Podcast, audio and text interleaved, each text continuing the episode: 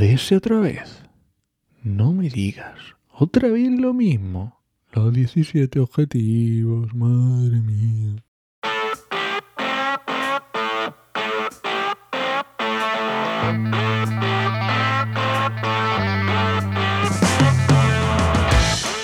Bienvenidas y bienvenidos a RSC, Rescate sostenible corporativo.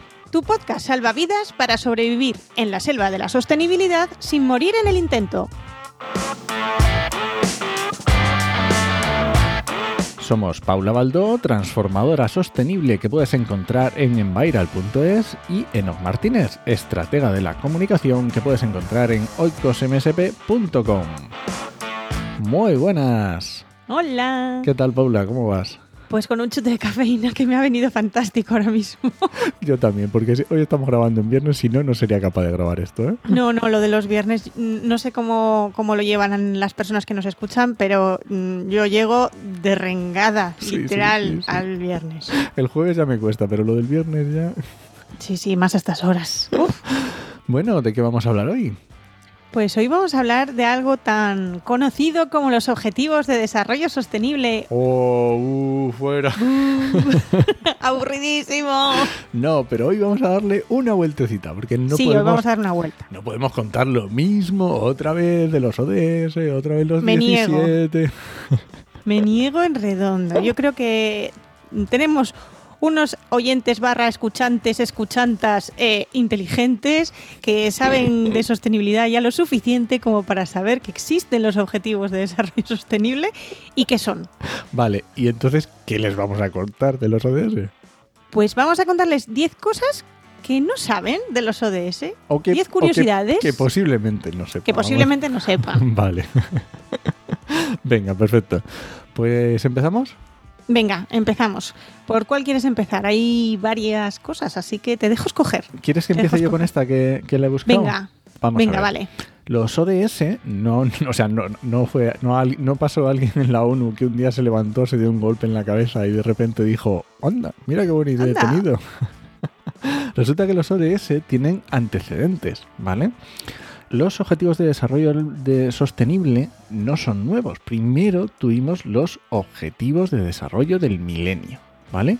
Que se fijaron en el año 2000 para conseguirlos antes de 2015. No se complicaron. Año 2000, objetivos del milenio, está bien. Sí, el na- naming- naming, el naming de 10. El naming buenísimo. Vale. Y además, ah, vamos a echarnos por lo menos unas pocas flores, porque resulta que en la Unión Europea solo España, Irlanda y Luxemburgo cumplieron las metas para el milenio. Y oye, yo creo que Un aplauso. Nos merecemos un aplauso. Yo no sé si cuando edites esto vas a poder hacerlo, pero mete un aplauso aquí. si ¿Quieres no hago que yo ahí bien. Yo si quieres que meta un aplauso, yo meto un aplauso. Metemos un aplauso por España, Irlanda y Luxemburgo, que hicieron algo Vale, venga. a la contra que el resto. Y más todavía, resulta que los objetivos de desarrollo, de desarrollo del milenio tampoco fueron la primera, lo primero que se les ocurrió. O sea, me estás diciendo que los ODS tienen padres, abuelos bueno, sí, y bisabuelos también. también. Resulta que eh, la Asamblea de la ONU proclamó el decenio de 1960, 1960, como el decenio de las Naciones Unidas para el Desarrollo, ¿vale? Ah, Y como no le salió muy bien, resulta que Vaya. llegó en 1970 y declararon el segundo decenio de las Naciones Unidas para el Desarrollo. uh. O sea Eh, que, Yo creo que, que en los 60 y los 70 las preocupaciones eran otras. había otras movidas. Había otras movidas y, y luego estaba todo el movimiento hippie y claro, ahí ya tendrían otras prioridades. Vale, y ahora ya llegamos, después de tenemos el primer decenio, segundo Decenio. decenio, luego tenemos los objetivos de desarrollo del milenio y por fin llegaron los ODS, que cuando llegaron, porque esto parece que fue ayer, ¿no? Pues parece que fue ayer, pero aunque a la mayoría de los que nos estén escuchando les suenen desde hace dos, dos tres años, más o menos, Más que es cuando se ha empezado a mover todo esto, en realidad existen desde 2015. Concretamente desde el 25 de septiembre de 2015, que fue cuando los países firmaron que se iban a hacer y se iban a comprometer con estos compromisos que hacen los países, que, que, que yo no sé muy bien, ¿no? Cuando la gente se compromete, yo me siento mal como persona cuando me comprometo a algo y no lo cumplo. Pero parece que cuando es a nivel país no pasa tan, no es tan grave no cumplir esas cosas, ¿no? A ver, la mayoría acaba- acababan de incumplir los objetivos del milenio. Entonces, a Ya, entonces- mejor Les dieron otros 15 años eso es. que tenemos hasta 2030 para mm, arreglarlo. Venga, vale, más Pues no está cositas. Venga, más No cositas. está mal. Pues mira, todo el mundo conoce, o yo creo que todo el mundo ahí ya lo tiene bastante claro, que hay 17. Eso es. Pero, pero, la cosa no se queda en esos 17 objetivos. Dentro de esos 17 objetivos hay 169 metas. Ahí es nada. Muchas me parecen, ¿eh? Muchísimas. Que están ahí desglosaditas, cada una de ellas, y cómo se tienen que conseguir y qué es lo que se quiere conseguir para que funcione el objetivo. Vale. Y cada meta, además, para mirar si van bien o no van bien, tienen algo que tú y yo conocemos como indicadores. ¿Te suena de algo? Mm, Me suena de algo. 232 indicadores. Casi nada. También es verdad que esos 232, aún a día de hoy, hay algunos que no están del todo desarrollados y Vaya. están a la espera de saber de dónde van a coger los datos y qué datos se van a tomar.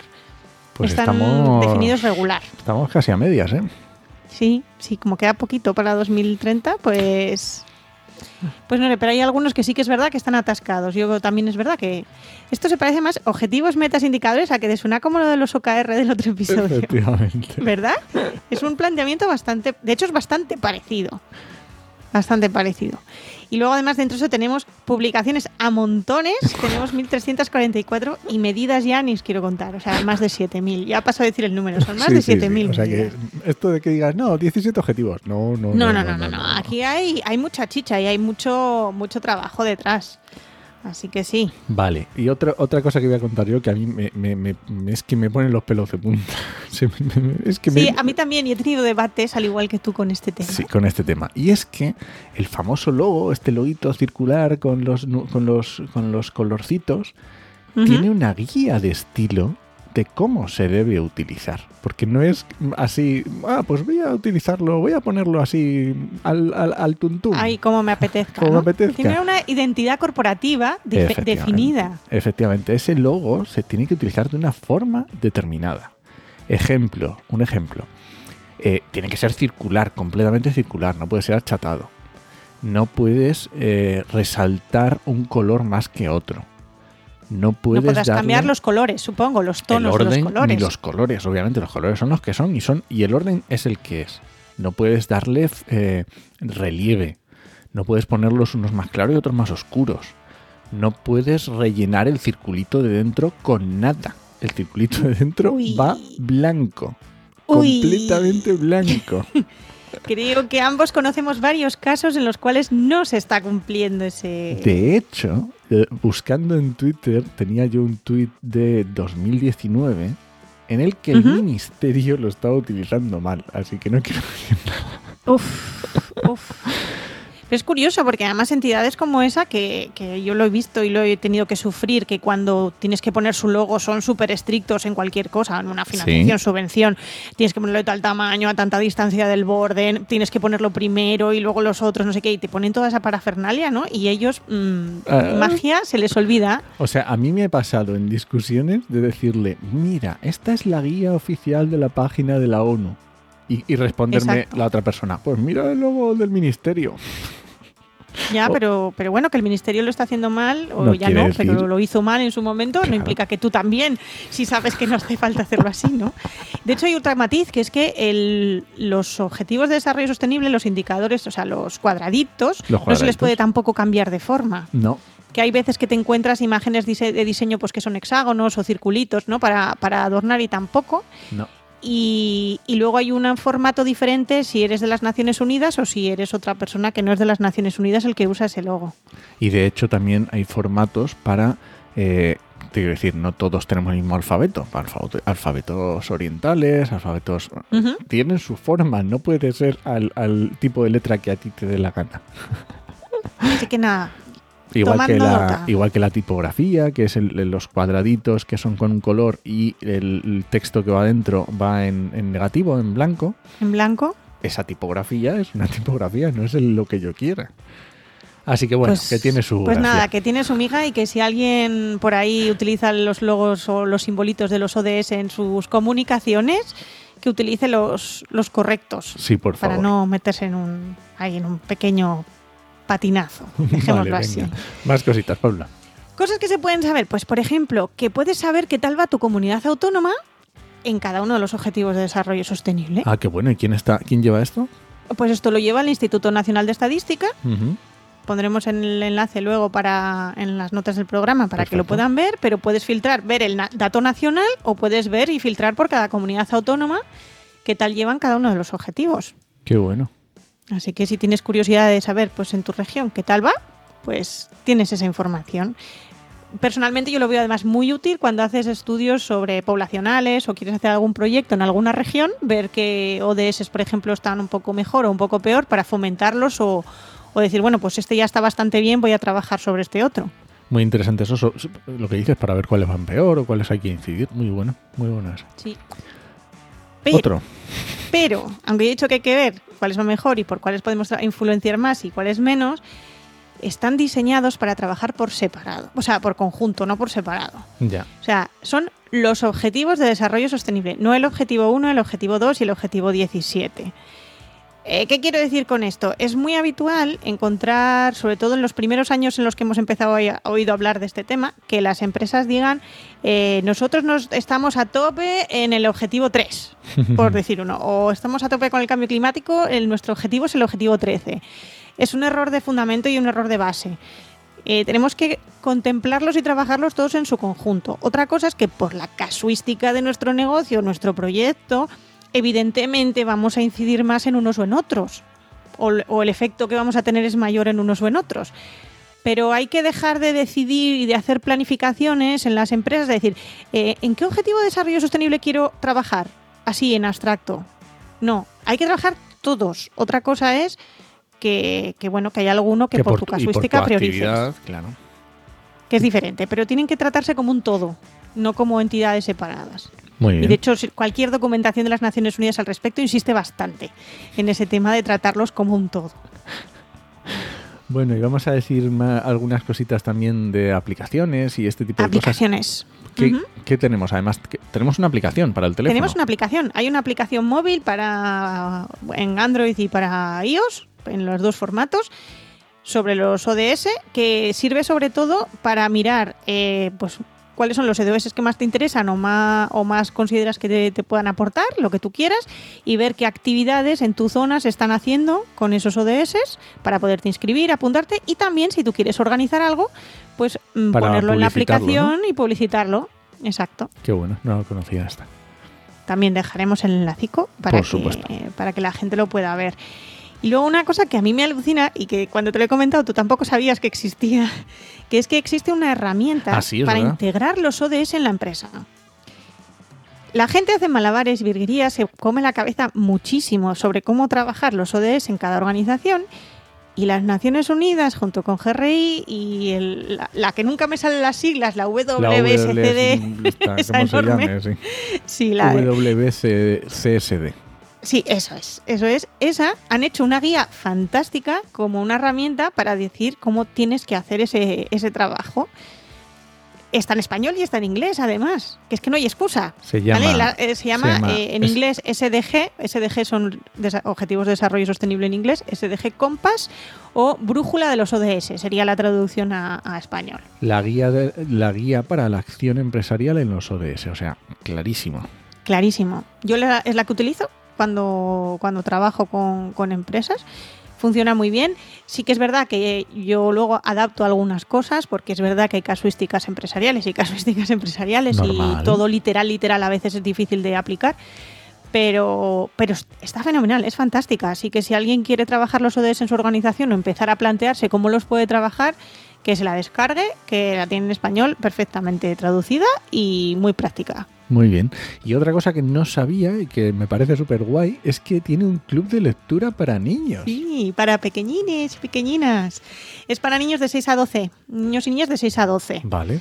El planteamiento eh, lleva desde 2019 y el planteamiento era que durante cada mes iban a ir trabajando durante 17 meses cada uno de los ODS y entonces iban a sacar una lista de lecturas recomendadas e incluso algunas veces te podías descargar los propios cuentos en la, en la página web, depende un poquito también el, el ODS en concreto y sigue en activo aunque ya no ya Sí. no ponen nuevas cosas, pero Claro. sí que puedes ya ver, aunque ya han pasado esos 17 meses desde ese 2019, puedes ver eh, para cada uno de los ODS, vas pinchando en el logo de cada uno y te, y te salen pues los- las lecturas recomendadas, comentarios, está, está chulísimo, la verdad. Claro, imagino que Y además habrá, hay en muchos habrá- idiomas. habrá comentarios y material para trabajar luego con ello. Habla, hay un montón, hay un montón de cosas y además eso, eh, vais a encontrar en español también porque el español es uno de los lenguajes oficiales de las Naciones Unidas, entonces aunque no suele ser el que más abunda, eh, sí que hay sí que hay cosas. Oye, ¿cuántas, ¿cuántos puntos llevamos ya? Que me he perdido. Nueve. Nueve. Nos queda Ah, uno. lo- entonces nos queda uno. Vale, pues venga, Nos genial. queda uno, el nos queda último. uno. Entonces, El el, último último. punto. El último punto, pues mira, que es de año, vamos a tener eh, el informe oficial de cómo vamos en los ODS. O sea que 2023 toca tirón de orejas, ¿no? Toca tirón de orejas. Este informe eh, al principio se hacía anualmente, ¿vale? Empezaron, pues si los ODS empezaron en el 2015, pues tenemos el del 2016, 2017, 2018. Y No, no, repente- 2016, no, 17 ya no. Fue en plan de mm, esto, esto es mucho trabajo, eh, eh, tal. Y en 2016, creo que fue, o por ahí, se decidió que, que, que no, que mejor en vez de todos los años, cada cuatro. Vamos a ser prácticos y vamos a analizar lo que pasa cada cuatro. Entonces, el anterior lo tuvimos en 2019 y el que toca, pues este año, cuatro años después, 2023, nos toca. Eh, ahora mismo la página web pone que está en desarrollo. Así que lo veremos, espero que en breve. Bueno, o sea, llevamos solo tres meses de 2023. Vamos a dejarles margen Sí, para que analicen datos. Vale, y además, buscando el progreso que llevamos, pues decíamos, a ver, ¿cómo vamos? Hemos encontrado un documento de un objetivo, o sea, gráfico, representado gráficamente, como qué tal vamos con los, con los ODS. Así que cuéntame un poco a ver qué, qué hemos encontrado. Que vamos mal. vamos mal. De hecho, el informe ese de 2019, que son casi 300 páginas y es bastante densito, te viene a decir de una forma muy educada que hay que meter caña. Pero viene a decir eso. Pero, pero sí que es verdad que, que en este de los gráficos es un poco confuso porque cuesta ver, mm, Sí. aunque es un gráfico, cuesta ver el general, ¿no? Sí. Y la visión global. Pero yo creo que, eh, aunque intentan hacerlo así como una guía de colores, rojo, verde, amarillo, tal, en función de lo mejor o peor, ah, ¿dónde, ¿dónde vemos cosas que no molan nada? Pues el 13. El objetivo 13 de cambio climático, pues eh, va mal porque lo tienen en rojo y además con una flechita apuntando hacia atrás, que es que va mal y además en retroceso, o sea, que vamos a peor. Y además, esto, vamos a dar los datos de todo el mundo, porque luego esto lo desagregan, defendiendo si es África, Asia, Europa. Bueno, es- está. Entonces, Sí. so- así Pa- en bueno, luego en pone global. países desarrollados con un asterisco, por si, si lo ponemos el enlace también, ¿no? Para que Sí, lo lo puedan en ver. enlace, claro. Países desarrollados con asterisco se refiere a Europa. Lo ponen por ahí explicado en algún sitio que quiere decir países desarrollados es Europa. Vale. Somos así, somos los países desarrollados. Bueno, entonces, Entonces- los que peor vamos, venga. Peor vamos, pues eso, cambio climático, no apunta nada bien y además en retroceso. ¿Qué más teníamos así un poquito feo? Esto está en naranja, así que no está tan el, feo. el 14 lo tenemos también, que está en rojo y en retroceso, Mm, que es rojo el y de retroceso. Sostenibilidad de los océanos. en los océanos y lo que está en naranja está eh, con, con un triangulito, que el triangulito, si no recuerdo mal, quiere decir que estaba atascado ahí. O sea, que no avanzaba ni para que bien no ni para mal. sí. Entonces, bueno, eh, el, el 15 también, que es el de ecosistemas terrestres, está muy naranja y alguna cosa en rojo también y bastante atascado. Mm. En cambio, por ejemplo, vamos bastante bien en el tema de alianzas, que es algo que, eh, sobre todo a la hora de usar Internet y mejorar las tecnologías para usar Internet, eso vamos como, como tiros. o sea, eso es algo que va ahí en verde, brillante y, y avanzando, ¿no? Y mire, Pero estoy viendo sí que también cuesta. el objetivo 2, que suele ser uno de los que más se habla también, porque es el poner el fin, poner fin al hambre. También tenemos, estamos en, en 2 de 5, ¿vale? Eh, o sea que está ahí. No, le- Ñe, y con flechita para atrás Sí, y con flecha para atrás, sí. Sí, sí, no, no, no va la cosa muy allá. ¿eh? No, no, no hay muchos colores verdes y, y, de hecho donde predominan los colores verdes es en lo que aquí llama países desarrollados, es decir, en Europa. Pero si miramos el global mundial, que se supone que esto es global mundial, o sea, igual que los ODS tienes que tratarlos como conjunto, los problemas los tienes que tratar de como conjunto planetario que somos. Y ahí no, no está tan verde la cosa, no, está más bien hacia el rojo y el naranja. Sí, estaba buscando ver el, si alguno concreto que era, pero bueno, más o menos. Sí, la vida sana, por ejemplo, no va bien.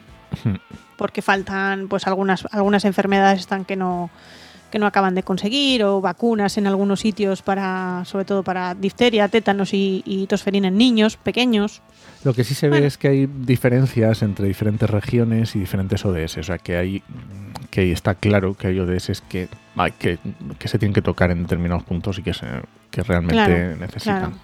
Es que, por ejemplo, el de reducir la mortalidad de menores de 5 años, pues Claro. evidentemente en países desarrollados está en verde y a tope. O sea, en Europa lo tenemos Sin problemas. ¿eh? perfectamente controlado, pero claro, luego de repente te vas a lo que aquí pone como África subsahariana o países insulares del Pacífico y ya mm, ahí pues tienen un problema. Bueno, de todas maneras dejaremos estos gráficos de progreso para que quiera echarles un vistazo y, y ver, porque la verdad es que es curioso y merece la pena echarle un vistacillo. ¿eh? Pues sí, pues sí, yo creo que sí. Y yo creo que ya hemos contado 10 cosas que yo creo que la gente no las sabía. No sé si... Que nos digan a ver que, Que de, nos las digan, 10, nos digan- de las 10 cuántas sabían. A ver, a ver. ¿Cuántas sabían? Que nos confiesen la verdad y, y lo, y lo vemos. Muy bien, ¿nos vamos? Perfectamente. Muy bien, pues muchas gracias por escucharnos y puedes dejar comentarios y sugerencias en podcastidae.com o en tu reproductor preferido. Hasta la semana que viene. Nos escuchamos.